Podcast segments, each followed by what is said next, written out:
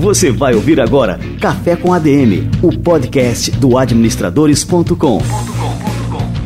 Apresentando Leandro Vieira.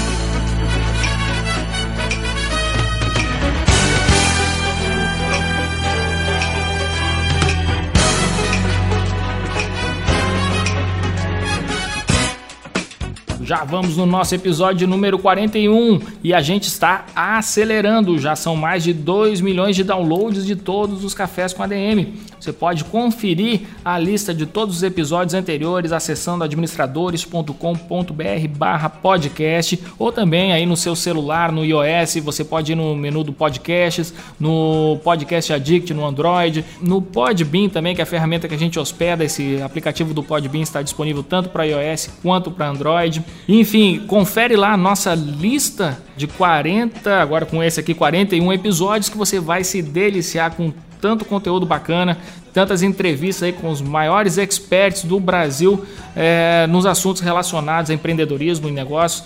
De uma maneira geral, já falamos de praticamente tudo por aqui, mas tem muito mais para a gente explorar nesse universo que é o mundo dos negócios. E por falar em acelerar, você vai aprender hoje como acelerar o seu negócio. A gente vai receber aqui o cara que é simplesmente o cofundador da ACE, que é a principal aceleradora de startups da América Latina. E o nosso papo sobre startups, sobre empreendedorismo está imperdível. Daqui a pouquinho o Pedro Weingärtner vai chegar por aqui para tomar um cafezinho com a gente. A gente tem uma estreia aqui no programa é o quadro Somos ADM. Este é um quadro que, que é fruto da parceria que o administradores.com e o CFA é, firmaram, o Conselho Federal de Administração. E então todas as semanas nós vamos ter aqui um conteúdo é, conduzido lá pelo Wagner Siqueira, presidente do Conselho Federal de Administração. E o Wagner é um grande líder, um dos grandes pensadores da administração no Brasil. E ele vai trazer todas as semanas a sua visão sobre os mais diversos assuntos que permeiam o mundo das empresas e das organizações. Vamos lá? Você vai ouvir agora Somos ADM, com Wagner Siqueira, presidente do Conselho Federal de Administração.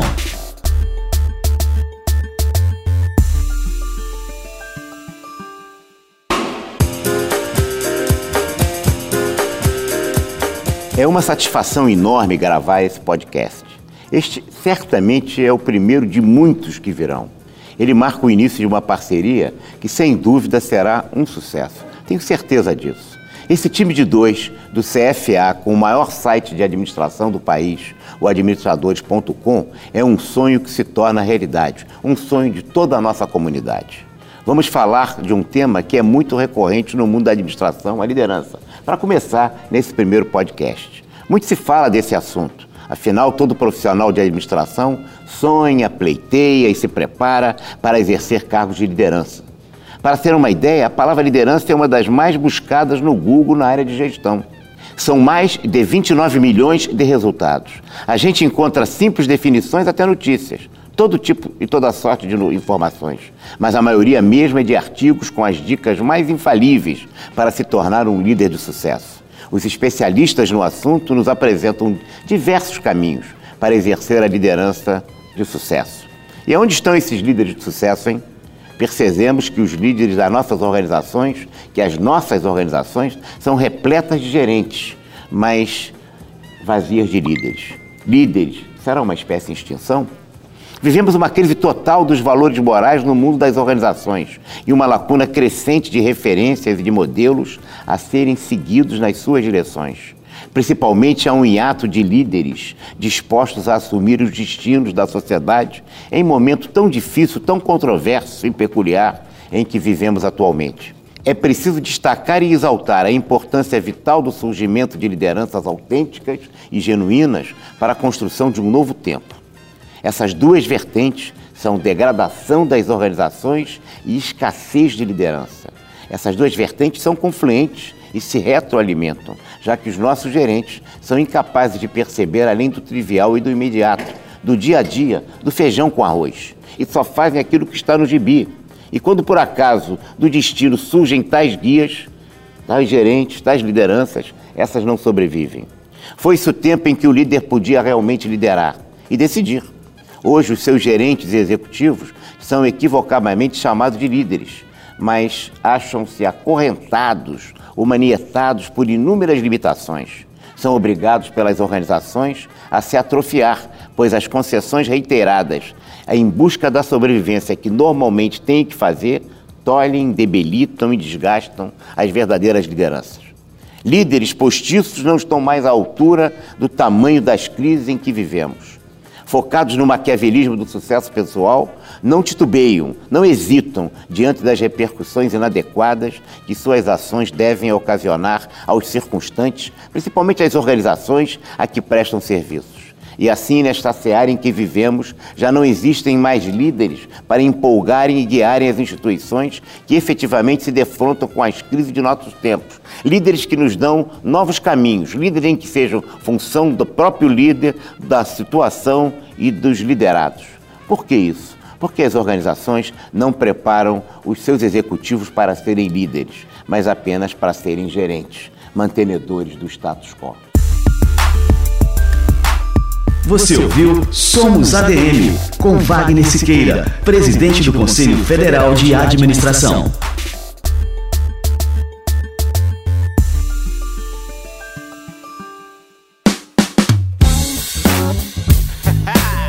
Show de bola! Esse quadro Somos ADM é fruto da parceria exclusiva que o administradores.com e o Conselho Federal de Administração é, firmaram recentemente e é um orgulho poder contar com essa instituição aqui no nosso podcast e também no administradores.com. É um orgulho muito grande, isso valoriza muito o nosso trabalho. Afinal, a gente está falando aqui da entidade representativa da profissão do administrador e, e tê-los com a gente é um reconhecimento é, realmente da seriedade e do valor do trabalho que a gente desenvolve é, no administradores.com e em todas as suas frentes, incluindo este podcast aqui, o Café com a DM. E aí, vamos nessa para o nosso bate-papo principal de hoje?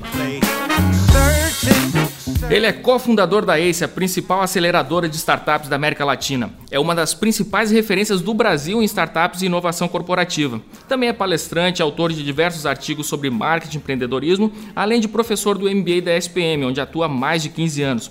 Ele também participa de conselhos de administração de várias empresas. Pô, é um prazer receber esse cara aqui no nosso Café com a DM, Pedro Weingartner. Seja muito bem-vindo. Grande prazer aqui participar desse podcast que tá bombando aí no boca a boca da galera, tá? É muita gente falando, é muito legal. Pô, show de bola, que legal aí. A galera gosta de uma cafeína, né, cara? Na veia. Mas esse café com ADM especial aqui vai ser chimarrão com ADM, porque o Pedro é gaúcho, eu também sou gaúcho, então substituímos hoje o café por um, por um mate, né, Pedro? Só galderiado. Cara, me diz uma coisa, como é que você fez tudo isso sem as pessoas conseguirem pronunciar o teu sobrenome? Me conta aí um pouquinho dessa tua história aí, Pedro. É um desafio, cara. Eu, eu vou na, na, na recepção da, dos prédios, eu, eu, dou, meu, dou meu nome, qual, qual o seu sobrenome? Daí eu, vamos lá, W. Eu nem pronuncio mais porque é irrelevante a pronúncia dele. Uhum. Mas, enfim, é, na, na, época, na época que eu, que eu comecei a minha carreira, é, eu tenho dois sobrenomes, né? Eu tenho o Melo e esse. E aí o, a gente, eu imprimi meu cartão de visita e é porque daí era bem na época do Collor, né? Eu tô entregando minha idade aqui. Bem na época do Collor, o, daí tinha o irmão dele, que é o Pedro, né? Pedro Melo. E aí tinha um articulista que era Pedro Melo. Porra, vamos trabalhava em Gärtner. Aí botamos no cartão, nunca mais usei, nunca mais usei. o, o Melo ficou Pedro Weingärtner. É Gärtner, eu, eu chamo Gartner, mas é. Eu escuto muito o Sandro Magaldi falar teu nome assim, Weingartner. Eu aprendi com ele. Não, mas é 80% das pessoas falam assim, então eu, eu, vou, eu vou, no, vou na maioria. voto com a maioria. Me diz uma coisa, Pedro. Você que é um cara assim expert nessa área de startup, de inovação. É, a gente observa que o Brasil vive hoje um momento que é muito decisivo para o nosso futuro, né? E não é de política que eu estou falando, eu estou falando de negócio. E assim a gente observa que esse nosso ecossistema empreendedor vem crescendo bastante, né? E a gente tem cada vez mais pessoas empreendendo negócios não sei se são disruptivos, mas que pretendem ser disruptivos né, e que realmente é, se pretendem transformar é, as áreas onde atuam. Né? Como é que você enxerga o nosso cenário específico brasileiro? Olha, Leandro, quando, quando a gente começou, uh, isso faz cinco anos já, né, na ACE, antes disso a gente já, já tinha montado startup, já tinha investido como investidor anjo. Uh, a transformação que a gente teve no mercado nos últimos cinco anos é absurda. Então, eu vou, eu viajo o país inteiro, é, indo para hubs de inovação, visito startups, visito uh, uh, grandes empresas e é impressionante o volume de pessoas que está criando negócios. Uh, a gente pode chamar que são negócios baseados em tecnologia ou negócios que estão usando tecnologia para escalar. e, e realmente é um negócio que invadiu, uh, invadiu o país nos últimos anos e o pessoal não tem ideia do que está por vir. Né? Que eu, eu vejo hoje os caras estão pequenininhos, né? Eu vejo vários que estão pequenos, tem alguns já estão bem grandes, né? Eu vejo vários que estão pequenos e é impressionante a qualidade, né? E, e, e o e, e, a capacidade desses empreendedores. Então, o que a gente vai ver até mesmo dentro da ACE, né, obviamente, a gente tem uma, um número de empreendedores, uh, já passam de 130 startups que a gente já acelerou, e é um volume que, poxa, você acha que, uh, uh, né, que 130 é muito, mas a gente olhar o total de startups que tem no Brasil, é realmente incrível. Eu acho que a gente está tá virando uma potência de startups. Nos próximos anos, eu arrisco a dizer que a gente uh, vai ocupar uma posição proeminente no, no, no mundo, de, em termos de referência, em termos de, de maturidade, em termos de qualidade de empreendedor. Então eu sou, eu sou muito empolgado, né? tanto é que eu eu acho que é aqui que a gente tem que ficar, né? Tem muita gente querendo ir para os Estados Unidos, querendo, eu acho que é aqui que é o, a mina de ouro está aqui no Brasil, né? Que legal. E quais são, sim, os principais polos? Porque é interessante, você falou dos Estados Unidos. Quando fala em Estados Unidos, a gente pensa logo no, no Vale do Silício, né? E quando a gente fala em Brasil, é, onde é que é o local, assim, que uma startup tem um, um, um ambiente mais propício ali para realmente estourar? Olha, o Brasil é um país que tem uma, uma, uma, densidade interessante, não é concentrado em uma região. Uh, a gente, claro, São Paulo, não preciso nem falar, é, é eu não estou nem falando de uh, organização né, das, das empresas que estão atuando no ecossistema paulistano e tudo mais, mas a concentração econômica faz com que a gente tenha um volume muito grande de, de, de startups se a gente olhar fora de São Paulo, a gente tem vários ecossistemas uh, localizados. Então, a gente tem, é, vou, vou, listar na ordem que eu acho que, que eles estão uh, evoluídos, né, ou, ou, maduros. Então, acho que BH né, e o São Pedro Valley, como eles chamam lá, que são as startups locais, tem muita gente boa, muita gente uh, solista, muita gente se ajudando lá em, lá em BH. Parto para o sul, parto para Floripa Floripa e região Santa Catarina no geral, né? Floripa é o, é o polo hoje. Uh, é impressionante quem não teve oportunidade ainda de visitar. Vale a pena visitar lugares como a CAT. Uh, tem, tem empreendedores de altíssima qualidade, com, a, com muita disciplina de execução. Uh, aí a gente tem polos, por exemplo, no, no, no, Nordeste, a gente tem Recife. E aí o, o, o trabalho que a ACE faz, além de de, de, de investir, tá? tentar fomentar também polos que estão um pouco fora do eixo, como por exemplo Goiânia, que a gente atua já vai fazer um ano. Uh, tem um prédio nosso lá, é, um, é incrível, e a gente está vendo, né, pela qualidade dos empreendedores, pela aglutinação de investidores locais que não tinham onde ir, a gente está conseguindo reunir. Então, eu acho que uh, eu, eu, dei os exemplos dos maiores polos, é claro que também tem Rio de Janeiro, uh, tem, tem, tem polos em desenvolvimento como Curitiba, enfim, tem, tem, tem vários no, no país hoje, mas esses são os mais notáveis em termos de. Tem tudo lá: tem fundo, tem investidor, tem startup, tem escola, tem uh, aceleradora, quer dizer, tem todo o range de, de, de players que você precisa ter para alavancar o mercado. Eu te perguntei isso, até porque assim a gente está falando num programa que se espalha pelo Brasil inteiro e, e, muitas vezes assim é possível numa região que tu não tem nenhuma startup o cara colocar lá, montar uma, uma ideia inovadora e, e, realmente dar certo. Só que assim, em termos de cultura, é, cultura local, uma única startup faz pouca diferença, né? E, a, e, as regiões onde existem esses polos, isso acaba mudando a, a cultura de toda uma, uma, sociedade. Você não acha, Pedro? Assim que é importante ter essa concentração justamente para mudar, assim, mudar, dar um um, um, sopro de empreendedorismo e de inovação na região, não só naquele setor específico onde a empresa dele vai atuar, né? Completamente, completamente. É, porque é, tudo puxa, né? Puxa o mercado de educação, puxa o mercado de, de, de serviços que estão em torno, né? Serviços de contabilidade, serviços, agências. Quer dizer, ele não mexe só a, economia pontualmente, ele mexe todo, né? O cara que é investidor anjo nesses locais não é geralmente não é o cara que montou uma empresa de tecnologia e vendeu. Geralmente é o cara que ganhou dinheiro com o mercado imobiliário ou ganhou dinheiro com com, com, com empreendendo uh, na indústria, não é necessariamente um cara que, que vem desse setor. Então, isso acaba mexendo com a região realmente e eu acho que o mais curioso, mais legal de ver é quando, um, quando você começa a rodar tempo suficiente, começam a surgir as startups que se dão muito bem.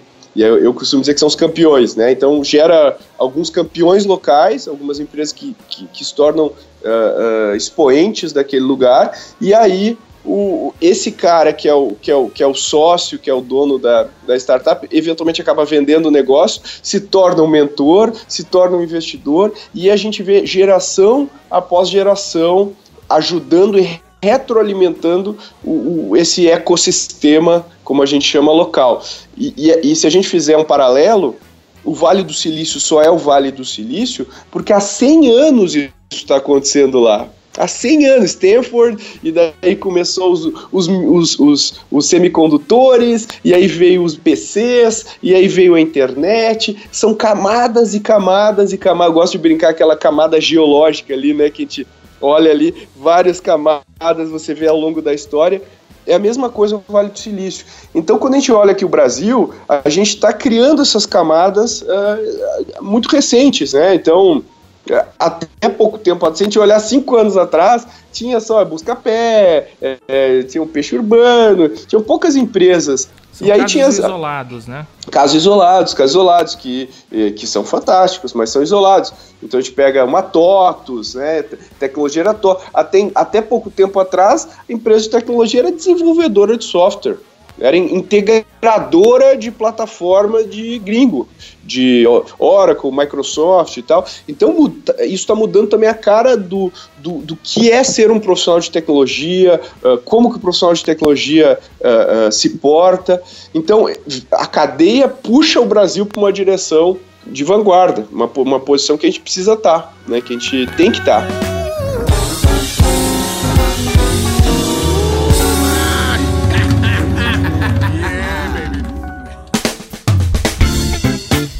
Pedro, sonhar alto é fácil, né? mas colocar esses sonhos em prática é um desafio muito maior. Sonhar todo mundo sonha, né? Colocar o sonho em prática que são elas.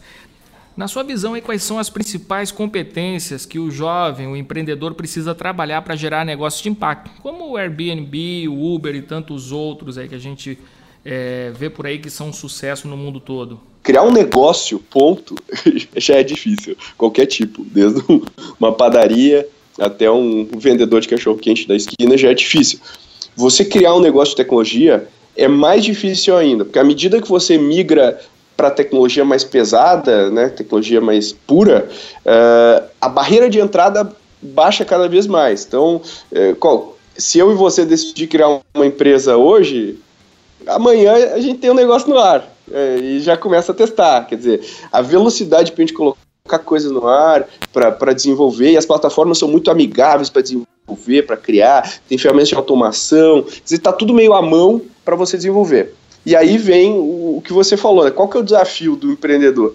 Porra, o empreendedor que é um empreendedor uh, que quer causar um impacto, que quer criar uma empresa de tecnologia de alta performance, que é um grande desafio, é, eu sempre falo que é uma briga contra ele mesmo. Eu acho que o aspecto emocional, o aspecto de segurar a onda, talvez seja um dos maiores desafios, porque leva algum tempo. Então, a gente acha que um ciclo médio de uma startup, para ela começar a empinar e, e realmente dizer, ó, já tá, tem um negócio aí, está rodando, é mais de dois anos, é de dois anos para três anos. É você lá, largar tudo, você sabe bem, né? Você vai lá, toca, foca, é, é, e aí primeiro ano você não ganha nada. E aí você vê seu amigo indo lá na, na, na Disney, o seu outro amigo ganhando salário com carrão, e você lá comendo miojo, ganhando pouquinho, aí segundo ano, ah, de repente recebe algum investimento, mas não paga teu salário, e aí você vai segurando, e ao mesmo tempo, então, enquanto você tem que tocar o um negócio, e é, e é aquela coisa do, do fine tuning ali, do micro, ficar olhando o detalhe, você tem que também pensar grande, quer dizer, não, porra, para eu ser um Airbnb, o que, que eu preciso ter? O que, que eu preciso fazer? Como é que eu enxergo o mercado? Como é que eu enxergo a minha oportunidade? Não é simples, não é trivial olhar isso. Então, um monte de coisa vai acontecer na sua vida, na empresa, um monte de problema uh, vai acontecer e você tem que segurar emocionalmente essa onda e manter o sonho grande. Então, eu acho que os caras que conseguem geralmente têm algumas características pessoal fala muito de resiliência tudo mais, eu acho que é por aí o caminho. Uh, e, e, ao mesmo tempo se educar e ser paranoico com, com o mercado. Eu gosto do Andy Grove, que é o fundador da, cofundador da Intel. Ele tem um livro que eu gosto muito, que eu sempre recomendo pessoal, é, que é Só os Paranoicos Sobrevivem. E, e, então, assim, acho que, que, que, isso diz muito sobre o empreendedor de, de alto impacto de negócios digitais, ele tem que ter uma paranoia constante em relação aonde ele quer chegar, o que ele está fazendo, não se preocupar tanto com o teu com o concorrente, mas se preocupar porque geralmente o concorrente está batalhando pelo traço de mercado que ele tem. E o que a gente quer olhar é o, é, o, é o mercado não endereçado, né? o mercado que ninguém atende. Então, o mercado endereçado é sempre maior do que o teu concorrente tem. Então, uh, se preocupar menos com o concorrente mais com o seu cliente. Então, ser obcecado pelo cliente, traçar um foco uh, de onde você quer chegar, uh, subir a barra e segurar o emocional. Eu acho que o aspecto emocional é muito pouco abordado. O pessoal fica com depressão, o pessoal fica com muita ansiedade, o estresse afeta a vida das pessoas de uma maneira complicada. Não é para qualquer um, não é todo mundo que tem esse perfil. É um desafio aí, antes de tudo, é, você se olha no espelho e vê o seu maior obstáculo para chegar lá, né?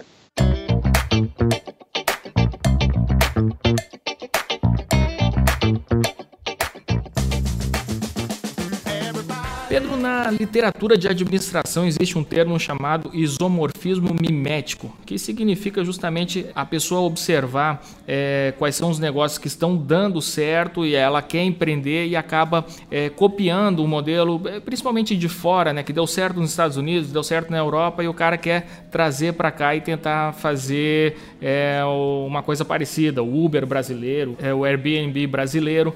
Você acha que isso é uma, é uma prática legal? Você acha que é recomendável? O empreendedor não sabe o que fazer, então ele copia um modelo que deu certo em algum canto para tentar é, ver se emplaca por aqui? É uma ótima pergunta. E eu sempre repito para o pessoal que a gente tem que encontrar o modelo, nosso modelo próprio de empreender. Quer dizer, então às vezes a gente olha o, o Airbnb, olha o Uber, olha o Facebook, Google e afins, e a gente quer imitar os caras, copiar aquele modelo. Eu acho que copiar o modelo literalmente é muito difícil, é muito complicado, porque o cara tem outra realidade de dinheiro, tem outra realidade de, de cliente, de profissional, né, de capital humano. E a gente vai lá e, e emula aquilo lá, é complicado. O que eu gosto de, de falar, eu acho que se inspire pelo cara, não necessariamente copie. O que a gente tem, que a gente tem que usar, são várias técnicas que hoje uh, já estão muito mais um, testadas de como eu crio uma máquina de vendas para ganhar mercado. É, tem um passo a passo, já tem um playbookzinho de como você tira a sua empresa do zero e consegue X clientes. Tem uma fórmula. É, essa fórmula também não é uma religião, não está escrita em pedra. Você pode mudar, você pode testar coisas. Mas é um ponto de partida. Então, eu acho que essa é uma grande vantagem que os empreendedores têm, que eu não tive lá quando eu comecei, que eu não tinha nada, eu só tinha um livro super genérico, gestão de vendas, que não dá para adaptar. Hoje em dia tem o cara que vai no detalhe, tem um software que já está tudo já pronto para eu gerenciar o meu funil. Quer dizer, estou falando só de vendas, mas a gente pode olhar em várias áreas do, do negócio. Então essa visão uh, eu acho que dá para a gente puxar, adaptar sempre e tocar. A, copiar a fórmula de, de, assim, como um todo, né, o formato da empresa, como ela, eu não sei até, até onde que isso ajuda o empreendedor. Acho se inspirar, acho que tem que se inspirar e a gente tem que encontrar o que funciona aqui no Brasil. A gente falou no início da conversa, o próprio Buscapé é um cara que não tinha referência, não tinha Buscapé em nenhum lugar, né? Ele que foi descobrindo, foi tateando, foi até que ele encontrou esse modelo que tinha, ecoava com o cliente dele. E aí virou, virou, bombou, pegou e surfou naquela onda. É, você falou agora no Buscapé, eu lembro que naquela época existia alguns comparadores de preços do Yahoo. Eu lembro quando eu queria é, ver modelos de computadores, de notebook, eu sempre entrava no Yahoo e tinha esse, esse comparador por lá, né? Eu tinha comparador de preço, assim, mais, mais limitado. Tinha uns sites de, de review de produto, muito review de produto. Se tinha uns três ou quatro, que daí você meio que podia olhar lá. Mas com aquele modelo de negócio, de gerar clique, pum, ir pro e-commerce e tal, eles não tinham muita referência. E aí, o resto é história. Eles conseguiram, pisaram no acelerador, eles apanharam durante muitos anos. A gente fala com o Romero, fala com, com o Borges. Os caras apanharam durante muitos anos, mais do que três anos, né? Que é o que a gente fala aqui, até chegar no modelo. Então você tem que ter essa característica de legal, olha, se inspira, lê o livro, vai visitar, legal, bacana. Agora, o que, que vai funcionar aqui? O que, que, que a gente precisa fazer aqui, né? Eu lembro quando eu estava começando administradores, acho que no, não sei se exatamente no ano 2004, 2005, quando surgiu o LinkedIn, é, muita gente me recomendou, oh, porque você não aproveita e faz o LinkedIn brasileiro. Eu disse, não, não vou fazer o LinkedIn brasileiro, existe o, o LinkedIn é, americano e sem demora esse, esse site vai estar tá por aqui e vai bombar por aqui também. Exatamente. As pessoas hoje têm que levar em consideração que a, a velocidade da globalização, de internacionalização de uma empresa é muito rápido. Então, se um negócio deu certo nos Estados Unidos, foi validado por lá, foi validado na Europa, sem demora vai chegar por aqui. Exatamente. E esse é outro ponto interessante, pensar globalmente e olhar e falar que, porra, esse cara aqui, então uma empresa nossa, por exemplo, a Love Mondays, né, que criou um modelo que era muito parecido com o um modelo uh, de uma empresa americana uh, que chamava Glass, que chama Glassdoor, e, só que eles pisaram o acelerador aqui no Brasil e descobriram como fazer crescer esse modelo aqui no Brasil. Às vezes você até tem um modelo de negócio do cara lá, mas a maneira com que ele consegue clientes, com que não é a mesma, não é a mesma. Uh, então não tem uma regra. E depois eles foram comprados, né? depois foram adquiridos pelo, pelo Glassdoor o ano passado e foi super legal para todo mundo. Mas uh, acho que é, é pensar global, entender eventualmente quem podem ser os seus compradores globalmente também é uma outra visão interessante. De repente você pode se inspirar, mas eu acho que tem tanto problema aqui no Brasil e na América Latina em geral. Tem tanto problema, tem tanto lugar que está é só olhar para o lado. Tudo que a gente faz hoje, olha a ineficiência do Brasil como um todo, do, dos serviços. Olha, olha, olha o ganho que teve na eficiência, por exemplo, os aplicativos de táxi na nossa vida. A gente nem pensava que isso podia melhorar. E aí surgiu, entrou 99, Easy, pá, começou a entrar todos esses caras, aí entrou Uber, aí o táxi, o serviço começou a melhorar, o cara começou a botar balinha. Hoje tá, a gente consegue transporte de um jeito que a gente nunca imaginou. Olha para as outras áreas, quer dizer, olha o, tudo que a gente olha à nossa volta tem oportunidades para a gente atuar e melhorar.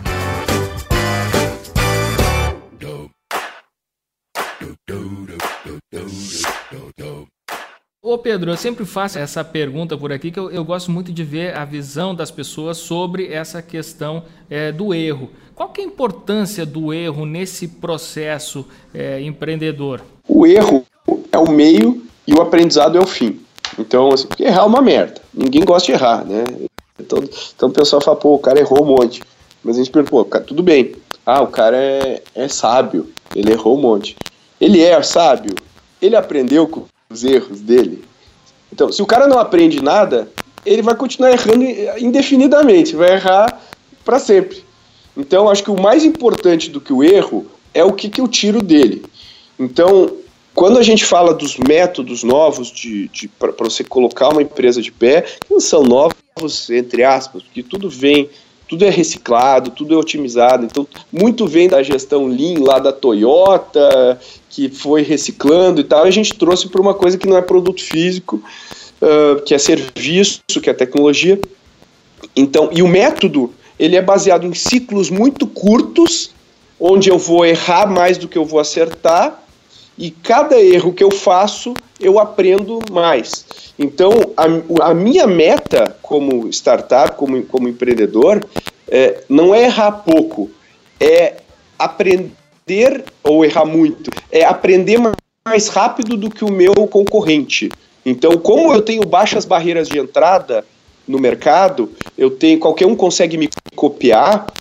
O que ele não consegue me copiar é o meu ciclo de aprendizado é o porquê das porquê que eu estou fazendo as coisas. Então, quando a gente olha um Uber, a gente olha um, um, um, um sei lá, um Airbnb desses, a gente olha por que, que ele tem o site desse jeito. E a gente, ah, vou copiar o site dele. Mas eh, copiar o site dele não necessariamente faz sentido, porque o site dele fez uma realidade de aprendizado X que ele teve.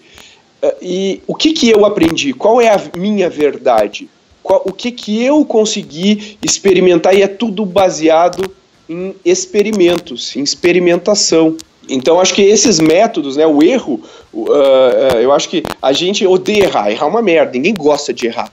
Eu acho que a chave do erro é eu externalizar o erro, não internalizar o erro. Então, o que, que significa isso? Vamos lá. Eu errei, poxa, como eu errei, eu sou um incompetente. Então, o erro diz quem eu sou, o erro fala de mim.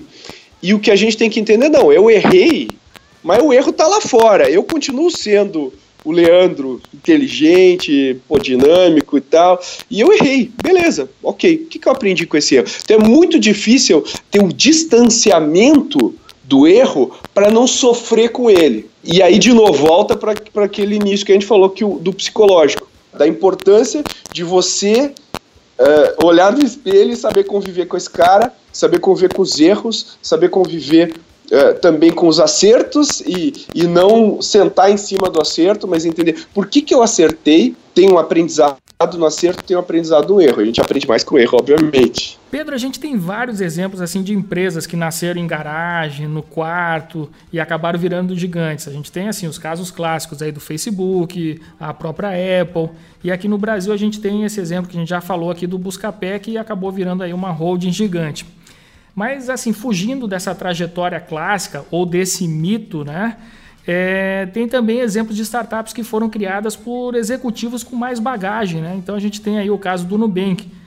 É possível a gente estabelecer dois perfis diferentes de startups, né? uma que é criada pelo aquele empreendedor de raiz né? e outra, não vou chamar os caras de Nutella, né? só para só usar o meme, mas esses caras assim com, com mais experiência e, e que já vem aí para o mercado com uma, uma solução mais talhada para o sucesso porque assim esses outros casos assim essas empresas que, que nascem realmente em garagem no quarto naquele sonho é, de um jovem empreendedor é, elas dão certo muito com base no de, em tentativa e erro. E essas outras empresas já maiores mais robustas elas já vêm realmente assim preparadas né ou, ou menos propensas ao fracasso né? É, eu acho que a experiência, né, ter mais experiência é, e senioridade é sempre bom, por um lado. É, algumas coisas básicas que um empreendedor de primeira viagem, ou mais novo, mais inexperiente, é, é se defronta, esse, essa pessoa já passou por isso. Tem um lado ruim, que é o fato da pessoa estar tá mais, é, mais condicionada a fazer as coisas de determinada maneira, o que também pode impactar é, negativamente no negócio. Mas, por via de regra, é, esses caras mais experientes que acabaram conseguindo criar é, empresas maiores acabaram conseguindo estruturar a empresa de uma maneira mais rápida, né? ou seja, conseguiram colocar a empresa de pé uh, pensando em gestão também, né? pensando porque gestão é uma coisa que o, o empreendedor ele só vai se deparar depois, no segundo, terceiro ano é, da, da, startup dele. Esse cara já, já nasce com uma certa bagagem. Uh, e a outra coisa que eles têm é a capacidade, como eles são mais sêniores, a capacidade de fazer fundraising, de levantar capital desses empreendedores é, um, é maior, né? E, e isso acaba, obviamente, capitaliza a empresa. Se o cara é bom, se o cara tem uma capacidade de fazer o, o negócio andar, acaba gerando resultado positivo. Então, acho que assim, muita empresa boa foi criada por empreendedor de primeira viagem, mas a gente vê que muita gente uh, também já criou um, dois, três negócios antes de criar aquela startup que vai ser o, o HIT, né?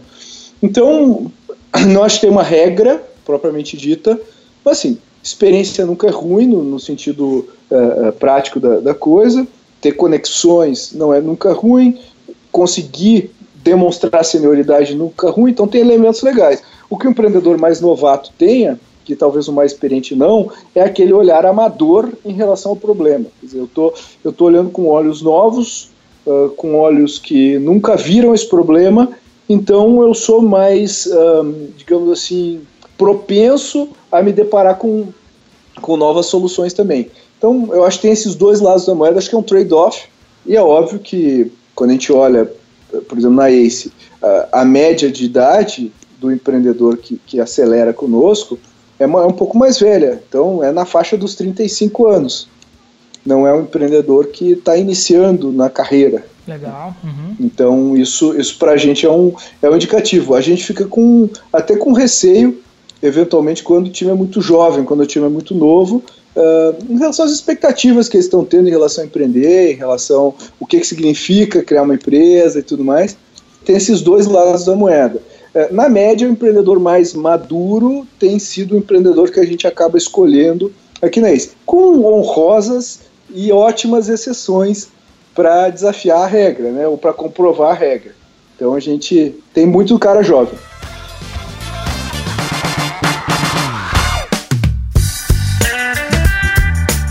essa história assim da empresa que nasce na garagem, a gente continua com muitos casos assim, ou, ou isso realmente é uma coisa que faz mais parte ali de, de Hollywood, desse mito que a gente é, costuma propagar a respeito de startups, de empresas de sucesso? O que, que você acha, cara? Acho que assim, a garagem é, fisicamente falando, olhando para São Paulo e é tal. É uma lenda, né? É uma lenda, né? A gente tem uma startup nossa que, que trabalha com química. Eles hoje, a gente tem um espaço lá em Curitiba e ele, o laboratório da startup é na garagem. Então, é uma das poucas startups da garagem que eu conheço aqui no Brasil. Mas, por via de regra, normalmente assim, o, o que é garagem para eles, para a gente é o, é o cubículo na, na casa do, do, do cara, é, é o, é o puxadinho, é o quartinho, uhum. exato. É. Então acho que tem ainda. Né, muitas das startups começam desse jeito. Eu acho legal, eu acho que você começar o negócio com, com pouco recurso te dá uma perspectiva muito interessante sobre empreender, te dá uma perspectiva muito legal sobre uh, o que, que vem por aí, as suas expectativas. Eu acho que uh, eu, eu gosto, né? Começar grande, começar já com uma estrutura e tal. Eu, eu não aconselho, viu? Eu acho que todo empreendedor tem que começar com muita restrição, porque isso forma ele, faz o empreendedor ficar melhor. E me diz uma coisa, quando a gente fala de startup, a gente discute muito questão de crescimento, plano de negócio, modelagem, pivotagem, vários outros aspectos. E geralmente a gente deixa a questão pessoa, né? Pessoas, quando eu falo pessoas, é, me refiro aí aos recursos humanos, de lado e passa até a ser assim uma questão secundária. A gente vê muitas vezes assim os fundadores de startups assim, sem muito preparo ali para lidar com pessoas, né? Muita gente da área de tecnologia que não teve assim o devido preparo realmente para gerenciar pessoas. Na ACE aí, vamos ver como é que vocês enxergam essa competência específica quando vocês vão avaliar uma empresa para ser investido, porque normalmente assim uma startup iniciante, ela tem como pessoal unicamente ali os cofundadores, né? Isso. E, mas assim, inevitavelmente esses caras, assim, quando começarem a crescer, vão ter que contratar pessoas, liderar pessoas. E aí, como é que vocês avaliam essa competência específica, assim, de liderança e gestão de pessoas na hora que vocês vão avaliar um negócio? Olha, é, normalmente, por via de regra, a, a pessoa não. É muito raro ela ter uma experiência em gestão de pessoas. Já vir com essa bagagem, né? É muito raro. O, o mais comum ela desenvolver isso, ou ela ter uma certa aptidão, ou perceber que precisa desenvolver isso. Para mim, o maior problema entendendo no que a gente vive hoje na era do fim da vantagem competitiva sustentável, quer dizer, muito difícil eu manter minha vantagem competitiva no mercado em que a barreira para alguém criar um produto igual ao meu é muito baixa. Nesse cenário, o que, que me diferencia? Que vai me diferenciar é a minha marca, é, a minha gestão, a criatividade que eu, com que eu executo o meu marketing. São todas essas coisas que estão muito mais ligadas a pessoas do que efetivamente a um ativo técnico ou alguma coisa que vai te diferenciar. Nesse contexto, a liderança e, gestão de pessoas são skills fundamentais para o empreendedor. E a gente olha muito isso, não no sentido do cara, ah, esse cara é um cara experiente em gestão de pessoas, mas no sentido de ele é um cara que é, tem potencial para isso, ele é um cara legal, é um cara do bem. Como é que ele trata os sócios dele? Como é que ele trata os públicos com quem ele interage? ele é um cara cortês, ele é um cara mal educado. Então, essas coisas, para mim, são sinalizadores de potenciais questões futuras. Então, isso na avaliação. Depois, o que a gente tenta fazer é se existe esse gap de, de gestão de pessoas, acho que tem que ficar muito claro para os sócios da empresa como todo que isso é um gap e, e, e ele tem que trabalhar isso incisivamente no negócio, incisivamente, porque a gente fala muito dos anos iniciais de pivô, papapá, papapá, mas uma vez a empresa pegando no tranco, o que vai determinar se ela for bem sucedida ou não é como você traz gente boa a bordo, como você faz esse cara performar e como você garante que a empresa está no prumo, está né? No eixo para continuar crescendo. 80% disso, se não mais, envolve gestão de pessoas. Então, se o cara não tem pelo menos essa sensibilidade que isso vai ser um negócio importante, que a vida dele vai ser contratar gente, avaliar gente, é, treinar gente, dar feedback, que esse vai ser o job description do cara daqui a alguns anos, poucos anos, ele vai ter um problema lá na frente. Né? E eu vejo que muitas vezes o empreendedor não tem a noção do quanto ele vai ter que se envolver em gestão de pessoas. Ele não entende o quanto isso é estratégico. Daí no início ele vai é, fazer aquilo que a gente chama da. Ele vai contrair uma dívida técnica, que é, uh, uma, que é de produto, e uma dívida organizacional, que é de pessoas. Então, você vai contratar um estagiário, pagar pouco para ele, e aí esse cara está ganhando X, daí de repente você contrata um cara que ganha um pouco mais que ele, mas faz mais ou menos o mesmo trabalho, amanhã você levanta a grana e traz mais outro cara, e daí quando tu vê tem três caras com perfil parecido, ganhando coisas completamente diferentes. Então, então isso, isso, gera um problema, isso gera um legado, é uma dívida que você tem que pagar. E para pagar essa dívida, você tem que se reorganizar e mudar a sua postura é, na hora de contratar, na hora de demitir, na hora de treinar, na hora de formar esse pessoal. Então, acho que a, a, é fundamental a gestão de pessoas. Se a gente pegar esses diferenciadores de marca, blá, blá, gestão de pessoas é um negócio crítico. E aí a gente tem um exemplo. Pega, por exemplo, o Travis Kalanick do Uber, que foi demitido, né, que é um cara talentoso para levar o Uber onde ele chegou em termos de potência que é, mas muito pouco habilidoso na parte de gestão de pessoas, de, da, com a equipe e tudo mais. Acho que ele poderia ser treinado, provavelmente, mas a circunstância que levou ele até ser demitido, o que, o que é provavelmente uma das coisas mais duras para o empreendedor é ser demitido da sua própria empresa, e ele foi, ou seja, ele teve, aprendeu uma lição pesada ali. Eu, eu acredito no talento dele, mas uh, ele acabou criando uma cultura que é nociva para o negócio. E se você é um empreendedor que está olhando para o longo prazo, que o valor está no equity, você está querendo criar uma coisa perene, o fato de você ter criado essa cultura nociva vai, é um empecilho para sua empresa crescer. E aí eu achei sábia a decisão do conselho de tirá-lo, de, uh, acho que tinha que ser feito mesmo. Uh, e, e, e, acho que é uma lição pra gente. Olha onde ele chegou sozinho, sendo agressivo, testosterona, papapá, mas olha os danos que ele deixou no caminho, olha o, o dano colateral que a equipe, todo mundo sofreu por causa disso. Então acho que é, é importante pesar isso e entender, meu job description ele vai mudar ao longo dos anos como CEO. Hoje eu estou lá vendendo, jogando nas 11, mas depois eu vou ter que me tornar alguém mais orientado a pessoas. Cara, show de bola. Pô, adorei essa tua resposta aqui. Eu tô, tô quase chorando de emoção aí, cara. Mas eu, eu não, não, podia esperar nada diferente aí de um cara de visão como tu aí, Pedro.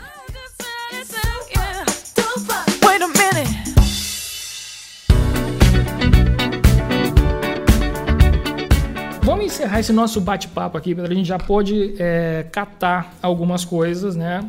algumas dicas, algumas pistas de como o cara, o empreendedor, pode ser escolhido aí pela ACE. Eu anotei Legal. algumas coisas aqui, mas eu queria que você fizesse assim um resumo. O que, que a ACE busca no empreendedor, no negócio em, em que, que, vocês avaliam aí e que decidem apostar? Olha, basicamente, se a gente for resumir uma versão Twitter do, do, de como a gente olha, a gente quer ótimos times em grandes mercados. Tá? Essa é a versão easy de falar. A versão difícil é como que eu sei que o cara é um bom time, uh, porque o mercado é, é um mercado a gente consegue endereçar, a gente consegue entender. Agora, o grande desafio é como o cara está bem no início, como que eu sei que o cara é um bom time? E aí vem o detalhe, da, o ajuste fino, né, o, a sensibilidade na hora de recrutar. Então, o que a gente fez é desenvolver um método onde a gente olha o time baseado nas evidências do que ele já conseguiu fazer sozinho. Então, se você vem falar comigo, pô, sou o Leandro, papapá, papapá. Ô, Leandro, legal. Você já tem a empresa? Não, só está no PowerPoint. Pô, peraí, eu vou questionar a capacidade de execução do Leandro, porque hoje o custo para abrir uma empresa é muito baixo, para colocar uma coisa de pé é muito baixo. Então, será que o Leandro é um cara, é um, é um bom empreendedor? Essa é a primeira coisa. A segunda coisa é, daqui a lá, seis meses eu cruzo com o Leandro de novo. Bom, se eu cruzo com o Leandro daqui a seis meses, eu espero que ele esteja num estágio muito mais maduro do que eu encontrei seis meses atrás. Se ele está na mesma ainda, circulando o PowerPoint dele, papapá, a gente tem um problema comprovado de execução. Ou o empreendedor, às vezes não é que o empreendedor não é um bom empreendedor, às vezes é que o empreendedor não está dedicando o tempo que ele precisa dedicar para a startup dele, não está focado, não está dedicado. Ah, eu tenho uma startup que, na verdade, vira um assunto para ele falar né, com os amigos que ele tem uma startup, mas o que, que ele está executando dessa startup? Então a gente tenta olhar isso. Outra coisa que a gente tenta olhar é os sócios. Então, a gente já viu que empreendedor sozinho é muito difícil criar uma startup. Talvez ele consiga criar um lifestyle business, mas uma startup é muito difícil, porque a, a demanda é muito alta para atenção, para foco. Então, tem que ter um cara que te ajuda em produto, tem que ter um cara que te ajuda em vendas e por diante. Não sei a configuração exata, né? Tem que ter um cara de tecnologia. Então, assim, dependendo do tipo do negócio, o time ideal é um. Dependendo do tipo de negócio, o time ideal é outro. Por isso não tem uma fórmula do time ideal. O time ideal é que consegue encarar aquele desafio muito superior. Uma das coisas que a gente faz, é, que a gente gosta de fazer, pega esse empreendedor aqui, ele veio conversar com a gente. E a gente conhece todos os empreendedores aí de sucesso no Brasil, né? Do Davi Félix do Nubank, o Brian do Viva Real, todos esses caras são caras muito bons, muito fora da curva. Então a gente olha para esses caras aí e fala, pô, esse cara aqui é um futuro Brian, é um futuro Davi Félix, é um futuro X, né? Empreendedor bom. E se a resposta for, hum, acho que não, existe uma boa probabilidade dele não ser o cara, dele não ter essa característica, essa visão, essa paixão. E aí acho que por último, a gente quer ver o, o, duas coisas, né? O envolvimento que ele tem com o projeto no sentido de o conhecimento que ele tem. Então a gente gosta de fazer perguntas. A gente fala, pô, ô Leandro, me dá um panorama dos portais que falam, das plataformas que falam sobre administração e negócio no país e como você está inserido. Você vai me dar uma aula aqui de meia hora, tenho certeza, te conheço, você vai me dar uma aula. Você vai se avaliar tudo, métrica, você sabe tudo. Vamos, vamos ter que fazer outro podcast aí, né? Boa, boa. Mas você, você, você detona, você sabe tudo, que você é um cara que, que tem a capacidade de entender, mas não só isso, dedicou o tempo necessário para aprofundar. Acho que esse é um lado. O outro lado é o quanto você realmente está envolvido com o projeto. Então, vou dar um exemplo. Às vezes chega um empreendedor e fala, não, eu tenho esse projeto aqui, papapá. Legal. Achei interessante, às vezes é, às vezes é muito interessante o projeto. Mas fala de você aí. É, e aí a gente faz algumas perguntas meio difíceis, tipo, qual que é o teu custo pessoal hoje? Ah, eu, hoje eu gasto 15 pau por mês. Porra, 15 pau por mês. Você tem dinheiro guardado para sustentar por dois anos? Pô, não tem, vou precisar de investimento. De repente, esse cara é um cara muito bom, tem capacidade, tudo funciona. Mas o fato dele precisar de investimento rápido e cedo vai fazer com que ele tome decisões que não são muito boas para o negócio dele logo no início. Então ele vai colocar uh, o carro na frente dos bois, ele vai, ele vai, vai fazer coisas que ele não deveria. Então, às vezes, ele mata o projeto dele por causa disso, porque ele não se planejou para empreender. E aí a gente vê aquele cara que fala: Não, ó, cara, tô aqui, vendi meu AP, vendi meu carro, tô aqui, eu tenho dinheiro para três anos, vou tocar esse negócio, já aliei com a minha mulher, e, e outra coisa é a família, importante. Seu plano não é só seu, seu plano é da sua família. Então, se a sua mulher, se o seu marido não estão alinhados com o que você quer empreender, isso, acreditem, impacta futuramente. É, se um sócio tem a característica, por exemplo, tem dinheiro e o outro não tem, esse que não tem, quando bater a água no pescoço dele, ele vai apitar e aí é, problemas vão acontecer na startup. Então, uh, Leandro, é um resumo uh, de, de, todos esses pontos, de uh, o quanto o time conhece o mercado, o quanto o time se preparou para empreender, o quanto isso significa, porque o cara vendeu um apartamento, cara, isso significa muito para ele, né? isso é importante. E aí, outra coisa que a gente vê é o quanto o cara quer dinheiro. Então, quanto mais o cara quer dinheiro no curto prazo, mais a gente tem medo do empreendedor. Porque o cara que vem procurando a Ace, ele quer entrar num time que vai ajudar ele a dar os próximos passos. E, pô, todo mundo que está dentro da Ace sabe que dinheiro não é um problema para startups que estão dentro da Ace. É, porque todos os fundos vão lá pescar, porque a gente tem uma rede grande de investidor anjo, porque a gente tem fundos é, que estão muito próximos da gente. A gente. Dinheiro não é o problema. Se o cara performar, vai ter dinheiro para ele ao entrar na Ace. Então, o dinheiro é a menor das minhas preocupações. E às vezes é até um problema, porque eu chego tão despreocupado com o dinheiro falando com o cara, e o cara tá tão na fissura, não, mas como é que funciona, como é que é isso, como é que é aquilo. E eu falo para ele, olha, das últimas, sei lá, pegar um ano e meio, das empresas que entraram na ACE e queriam captar e estavam em condições, a gente criou um processo ativo de captação, 100% conseguiu captar. 100% e captou rodadas desde, sei lá, 400, 500 mil, até rodadas de 1 milhão, 2, 3 milhões. Então, não é isso mais que é o obstáculo. Então, quando o cara vem para isso, o que ele tem que entender é o seguinte, cara, eu quero esse cara como sócio, eu quero esse cara, a gente brinca que a gente é o Rock Balboa, ele é o Rock Balboa e a gente é o Mickey, lá no corner dele, na luta. Então, eu quero esse cara no meu corner. Eu, esse cara aqui vai estar comigo durante vários anos, várias rodadas. Eu tenho que fazer um fast forward para dali a dois anos, numa negociação numa puta série A. Eu quero esse cara do meu lado, esse cara vai me ajudar, é isso que eu quero. Então, esse é o tipo de pergunta que ele tem que se fazer. E, e, e não, ah, será que eu vou conseguir dinheiro? Quanto dinheiro ele vai me dar agora? E tudo mais. Então, acho que é um, é um, é um pouco essas coisas que a gente, que a gente olha, que a gente avalia, e, e no final do dia, bons times, bons empreendedores conseguem realizar, eles conseguem executar. Então, com ou sem a ACE, esses times vão conseguir criar um grande projeto. Talvez demorem muito mais sem a ACE. Então o que a gente tenta fazer é aportar o que o cara precisa para ser muito mais rápido, para encurtar caminho, para é, ter atalhos, para chegar nas pessoas que ele quer, para chegar no dinheiro que ele precisa, sem precisar ficar preocupado em ficar fazendo fundraising durante vários meses. São as coisas que a gente tenta aportar para esses empreendedores. E além da nossa super comunidade, que hoje a gente tem aí centenas, mais de uma centena de empresas estão ajudando esse cara. Então, se o cara quer entrar em tal empresa, ele bota lá no nosso Slack, alguém conhece, alguém vai conhecer essa empresa. É, acho que é mais ou menos isso que a gente consegue trabalhar com os caras, com, com, com os empreendedores.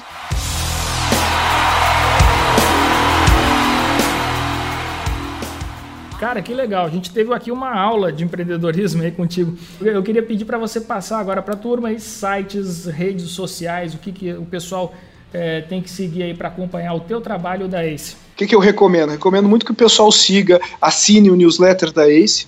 O newsletter da ACE entra lá no site goace.vc, G-O-A-C-E.vc, VC de Venture Capital, e, e, e lá vai ter para você se cadastrar no newsletter. É um newsletter que a gente manda semanalmente. Lá a gente fala todas as novidades, o que está acontecendo no mercado. E é um, muito elogiado, eu recebo muita resposta. Eu mando, vai do meu e-mail para os caras eu, eu respondo. Então o cara responde, às vezes ele acha que eu não vou responder. Eu falo, não, não acredito. Ninguém tá por trás desse newsletter. O cara manda, eu respondo. Então acho que esse é um. O outro é, enfim, nossos canais digitais aí da Ace, nossas redes sociais. O Instagram, a gente é bem ativo no Instagram eh, da Ace, né? Ace Startups. uh, além do Facebook. Se você buscar Ace Startups no Facebook, no LinkedIn e tudo mais, você vai encontrar. Uh, quem quiser me seguir, procura meu nome, complexo, você sabe muito bem, né, Leandro? é, temos que soletrar aqui para a turma. É, W-A-E-N-G-E-R-T-N-E-R, só tem um Pedro Weingärtner aí. É, procura Pedro Weingärtner, você vai encontrar meu LinkedIn, pode me adicionar no LinkedIn, eu aceito todo mundo, tem essa política, sou super uh, uh, aberto nisso. Eu, eu produzo bastante conteúdo lá também, escrevo bastante coisa uh, no LinkedIn. E estou no Twitter, Pedro WM, de Maria, Pedro WM, e no Facebook também, pode me, pode me seguir lá, eu não consigo mais adicionar ninguém, porque ele bateu lá os, os 5 mil, mas tem minha página também que o pessoal pode seguir. Então, prazer, eu, quero, eu gosto de aumentar minha rede, botar um monte de gente boa, gente questionadora, gente que está afim de fazer e que eventualmente vai me apresentar uh, outros empreendedores, outras pessoas legais, e aí a, a roda gira. Né? Então acho que esse é o, é o recado mais legal aí. Show de bola, Pedro. Pô, queria te agradecer demais aí pela aula que você deu aqui pra gente. E, e, vamos tomar um cafezinho mais vezes aí, né, Pedro? Com certeza, cara. Eu te agradeço muito. E, de novo, parabéns aí pelo trabalho que vocês estão fazendo. Trabalho super sério, super consistente e, e principalmente com conteúdo muito rico. Então, sou, sou fã aí. Fiquei muito feliz de agora ter gravado um podcast com vocês. Tô, tô, ah, sou, legal. É, tava na minha bucket list gravar. que legal, que legal que a gente realizou esse projeto, né? E fico muito feliz é, com, com todas as tuas palavras aí, reconhecimento ao nosso trabalho. Muito obrigado, viu, Pedro? Valeu, Leandro. Um abração, cara. Grande abraço.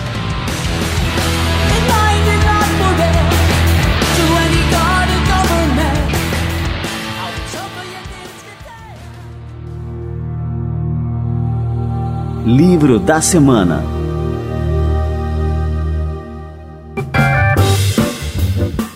já que o nosso assunto de hoje é startup, empreendedorismo, a nossa recomendação de livro da semana é um clássico que eu li, esse é um clássico instantâneo, se chama A Startup Enxuta. Aqui o Pedro é, se referiu a ele durante o nosso bate-papo. Se eu já recomendei este livro por aqui, é, eu não lembro, peço desculpa aí ao nosso ouvinte se você está escutando essa recomendação pela segunda vez, mas o livro Startup Enxuta do Eric Ries, cara, esse é um clássico é, realmente é importantíssimo para todo candidato a empreendedor, para quem quer colocar uma startup, para quem já colocou, para quem está empreendendo, independente de ser no, no, formato de startup ou não. As dicas que o Eric Ries aí traz neste livro aí são aplicáveis a toda e qualquer organização. Isso eu tenho certeza que eu já comentei por aqui. Ele começa o livro dando ênfase é, que o exercício de empreendedorismo, de colocar uma empresa, nada mais é do que um exercício de administração. Essa frase, você começar logo um livro né, com esse com esse disclaimer aí, a, avisando né, ao leitor que a, o que ele pretende fazer quando ele vai empreender é administrar, para mim isso é importantíssimo. Muita gente acha que administrar é a parte chata de empreender, e empreender é administrar. E o livro do Eric Ries traz ensinamentos preciosos aí para quem quer administrar, empreender melhor e utilizar a inovação contínua como um fator é, essencial para se criar empresas extremamente bem-sucedidas. Recomendo demais a leitura. Entra lá em administradores.com.br barra leitura para você saber mais sobre esse livro e conhecer também todas as nossas recomendações é, de leitura, o que existe de melhor na literatura de negócios. Este nosso canal, administradores.com.br barra leitura, é uma parceria também entre o administradores.com e a Amazon. Livro da Semana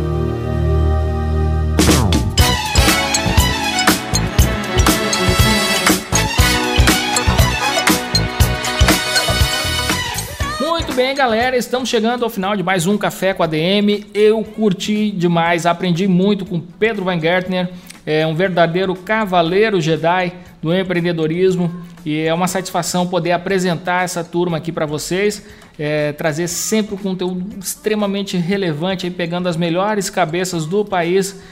E o Pedro realmente é top, o cara é top. Siga esse cara aí nas redes sociais, acompanhe o trabalho dele que você vai aprender muito. Vou aproveitar aqui antes de terminar para fazer um spoiler do próximo programa, do próximo episódio do Café com a DM. A gente vai aprender a utilizar o LinkedIn como uma ferramenta super poderosa para alavancar os nossos negócios e as nossas carreiras. Vou trazer aqui um cara que é especialista, expert no assunto. O cara comanda um programa específico é, sobre isso ali no, no Administradores Premium, o LinkedIn Marketing. E aqui no, no Café com a DM a gente vai conversar com ele é, justamente sobre os diversos aspectos dessa ferramenta, dicas, é, como utilizar bem, como não cometer erros. Vai ser um bate-papo super interessante aqui com Daniel Araújo. Anota aí esse nome, fica ligado no Café com a DM.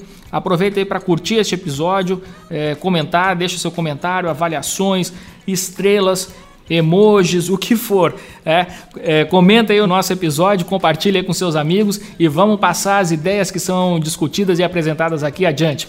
Eu gosto sempre quando eu ouço uma nova ideia, quando eu conheço uma nova ideia, de passar essa ideia adiante. Então nunca deixo assim é, um insight que eu vi num livro, um conhecimento legal é, que eu vi no livro se fechar naquele livro. Eu passo, faço questão de passar essa ideia para outras pessoas, de emprestar os livros, né, mesmo que muitas vezes eu não receba os livros de volta. E a mesma coisa vale para as ideias que são discutidas é, num site, num portal como Administradores ou num podcast aqui como um Café com a DM. Se você gostou, passa para frente. Esse é o sentido aí da nossa economia, da era do compartilhamento que a gente vive. Compartilhar.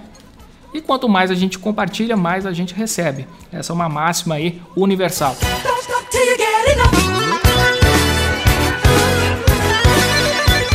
Beleza, pessoal. Agradeço demais a sua atenção até aqui, a sua audiência, o seu carinho e continuamos juntos aí na próxima semana. Então, até lá com mais um episódio do Café com a DM, a sua dose de cafeína nos negócios.